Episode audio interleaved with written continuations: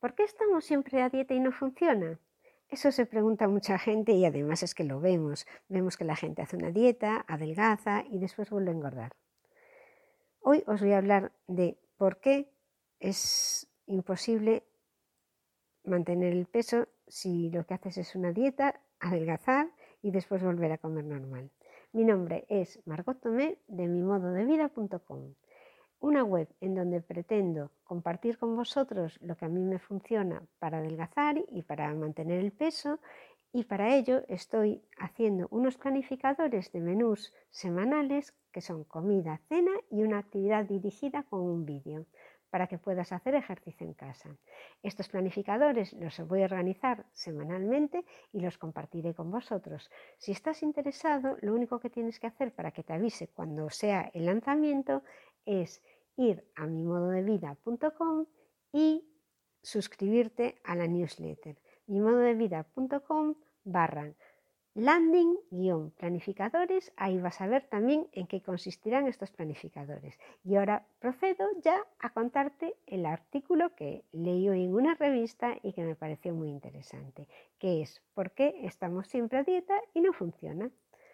En general es que comemos mal o por lo menos comemos peor que antes, que antes que nuestros abuelos.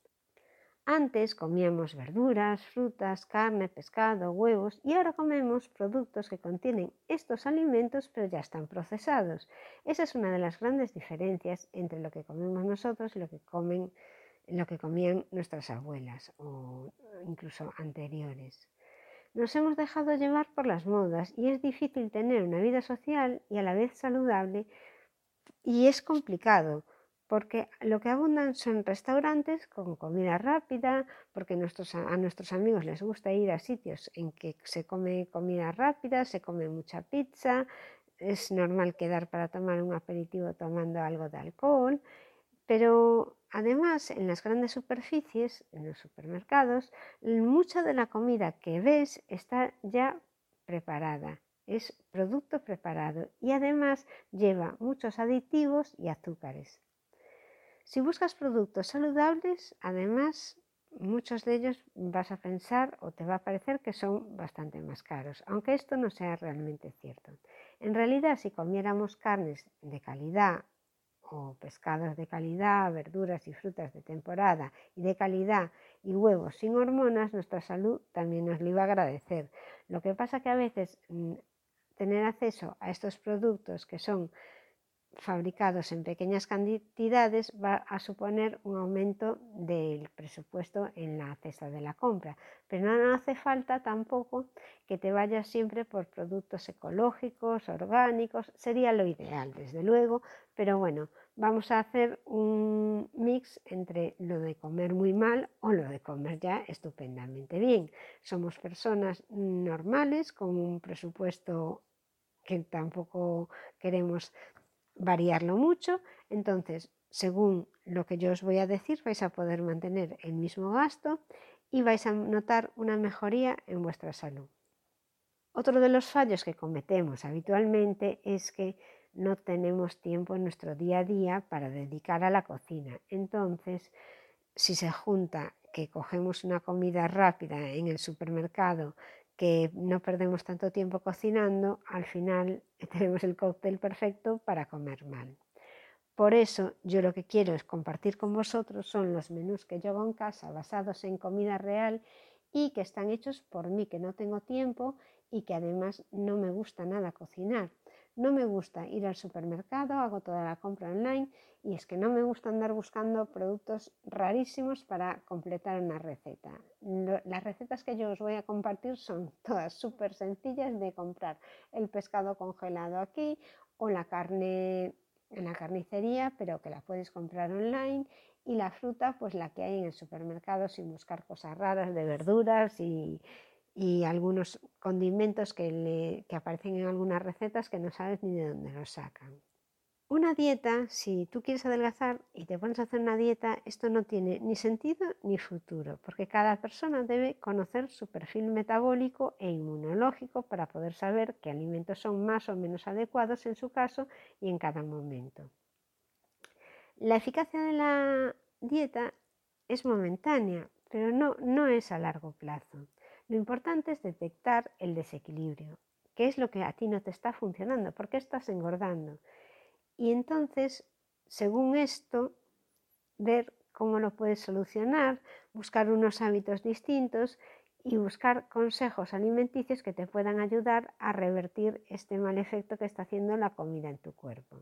Otra de las cosas que debemos tener en cuenta es que la misma dieta no funciona igual en un cuerpo que en otro. Y, por ejemplo, hay una diferencia entre cómo reacciona un hombre y cómo reacciona una mujer, porque hormonalmente el hombre y la mujer ya somos distintos.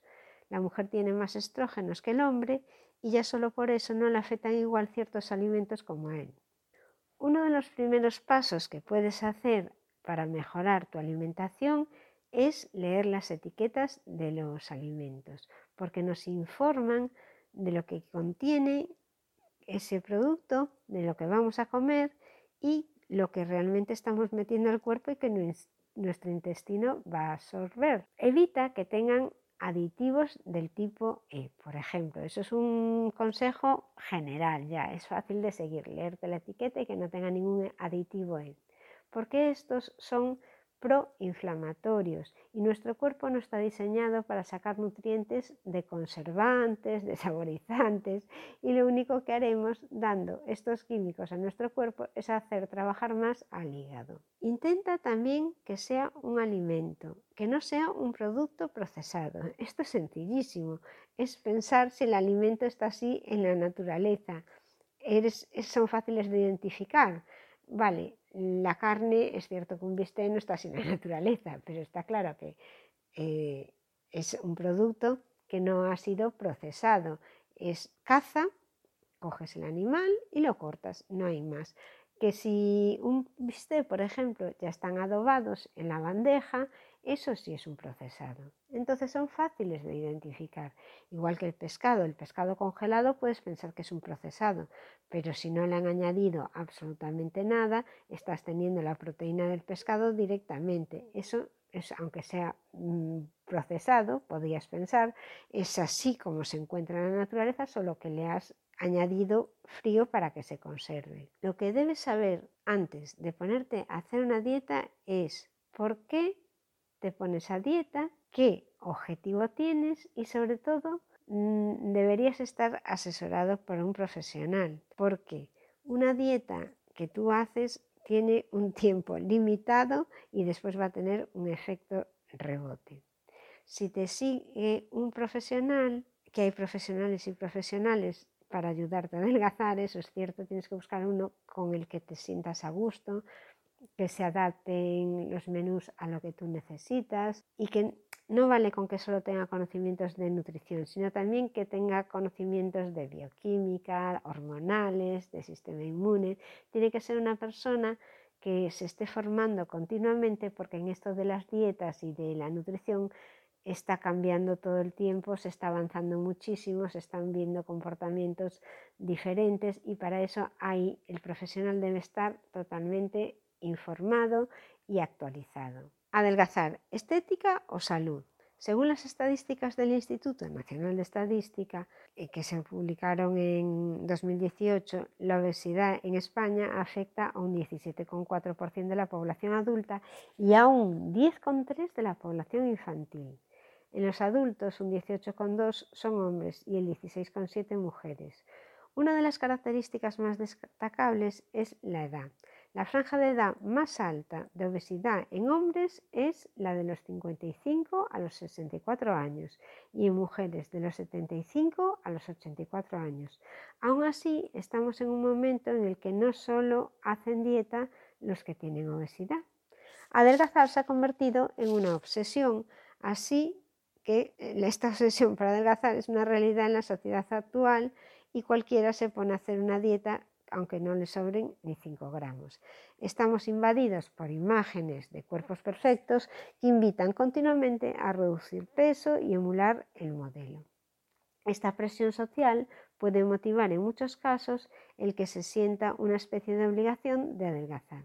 Así, Perder peso ha dejado de ser un problema exclusivo para los obesos, de los obesos.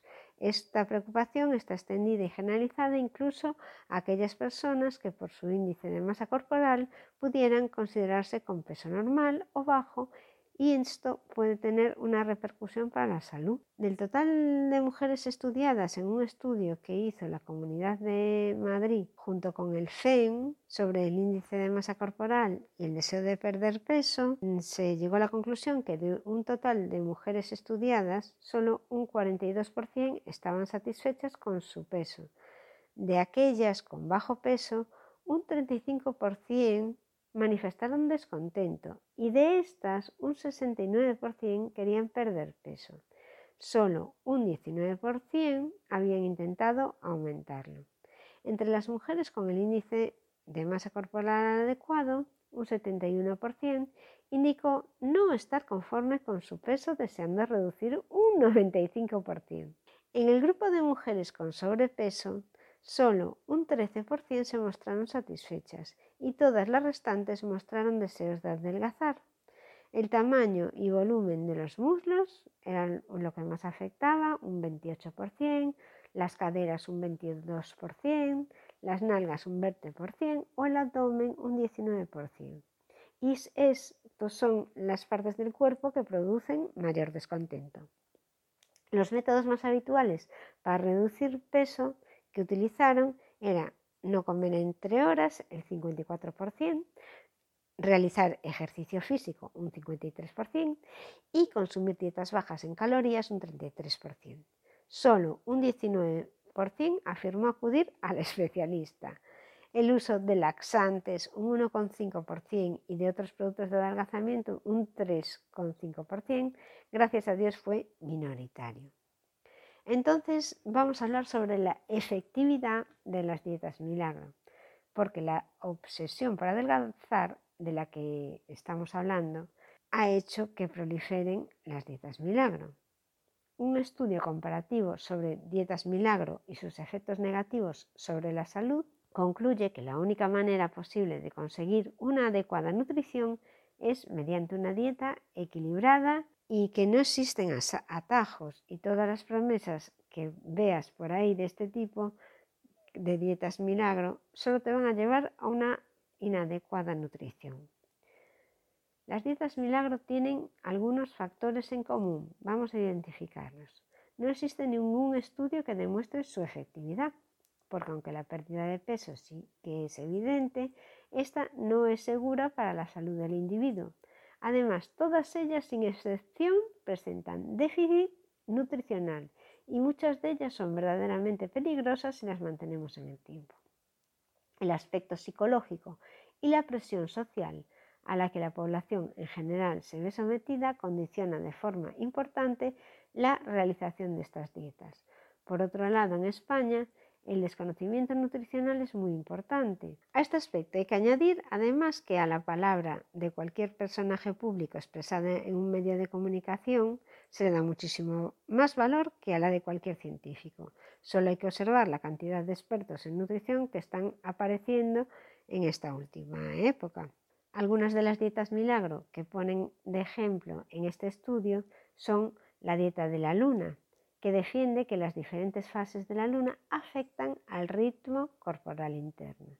Según sus defensores, uno de los factores que más influye en la pérdida de peso es la capacidad de nuestro organismo de absorber agua, y esto está ligado a la fuerza de atracción que ejerce la luna sobre los líquidos y en mayor medida cuando la luna cambia de fase. Es decir, que los líquidos del cuerpo tienden a seguir los ritmos de las mareas que son provocadas por la influencia de la luna. Otra dieta es la del calendario, que defiende que cada día solo se pueden comer alimentos cuyo nombre empiece por una determinada letra. Ay, Dios mío. A las conclusiones a las que llega este estudio son, en primer lugar, el peligro del desconocimiento que se tiene sobre la nutrición y las dietas. En segundo, la necesidad de contar con la experiencia de un verdadero profesional y un tercero, la idea de minimizar el uso de productos dietéticos y desconfiar de empresas cuya finalidad es la de vender productos nutricionales. Guíate por la alimentación saludable que está basada en comida real. Y si no eres capaz de identificar esa comida real, esos platos y te preguntas cada día, ¿esto será bueno? ¿Esto no será bueno? Te aconsejo que te suscribas a los planificadores semanales que voy a editar en breve y que voy a compartir con vosotros, con las comidas y las recetas que yo hago sin romperme mucho la vida y ni perder el tiempo en la cocina y comiendo toda la familia. Son recetas súper sencillas y las comparto contigo en los planificadores semanales. Solo suscríbete a mimododevida.com para que te avise del lanzamiento. Y así podrás identificar claramente lo que puedes comer, lo que no. Y poco a poco aprenderás a hacer tus propios menús y adaptarlos a tus gustos. Nada más por hoy. Ya sabes, no te pongas a hacer una dieta milagro porque lo único que vas a hacer es perder el tiempo. Te espero en el siguiente programa.